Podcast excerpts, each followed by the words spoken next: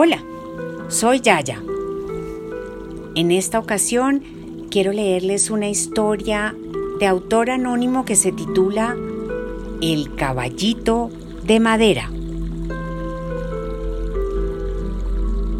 Acompaño nuestra lectura con la música del canal Brainwave Music.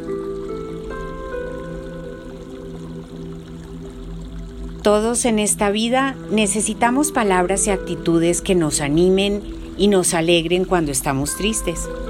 Así lo ilustra esta historia.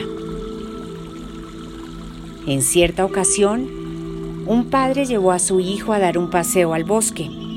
Como el niño era pequeño, su papá lo llevaba sobre sus hombros, pero al rato lo puso a caminar para que se ejercitara y le dijo, Debes caminar, hijo, hasta llegar a la casa.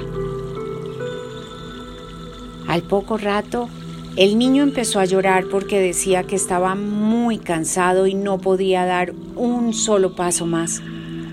El padre cortó una rama de un arbusto en el bosque, la alisó con su navaja y colocó un pequeño cordón en el extremo más grueso y le dijo al niño, Mira, hijo, Aquí tienes tu propio caballo para que te lleve a la casa. El niño, emocionado, se animó y montó sobre aquel caballito de madera y comenzó a correr hasta llegar a la casa y aún después de llegar, siguió corriendo por el jardín hasta que tuvo que irse a bañar y a acostarse rendido. Nosotros Vamos de paseo por esta vida. En ocasiones nos sentimos muy cansados y pensamos que ya no podemos seguir adelante.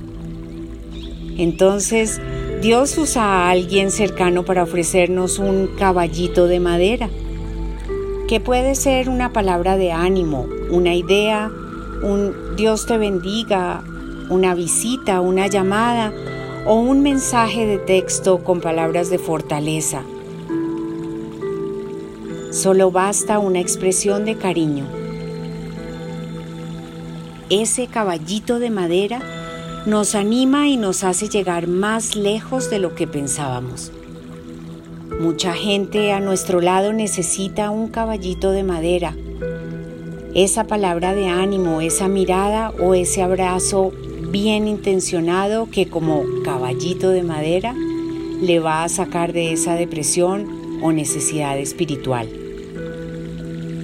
Dios tiene un mensajero para cada persona, pero no siempre usa ángeles, sino también usa personas comunes como tú y yo. Así que gracias por ser en muchas ocasiones mi caballito de madera, por ayudarme a buscar a ese Dios que nos ama y que nos da fuerzas para seguir.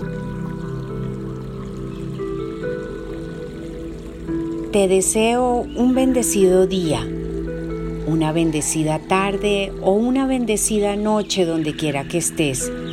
Para ti y para tu familia, que la paz y el amor y la gracia de Dios estén siempre en sus vidas y en su caminar. Con todo mi cariño, Yaya.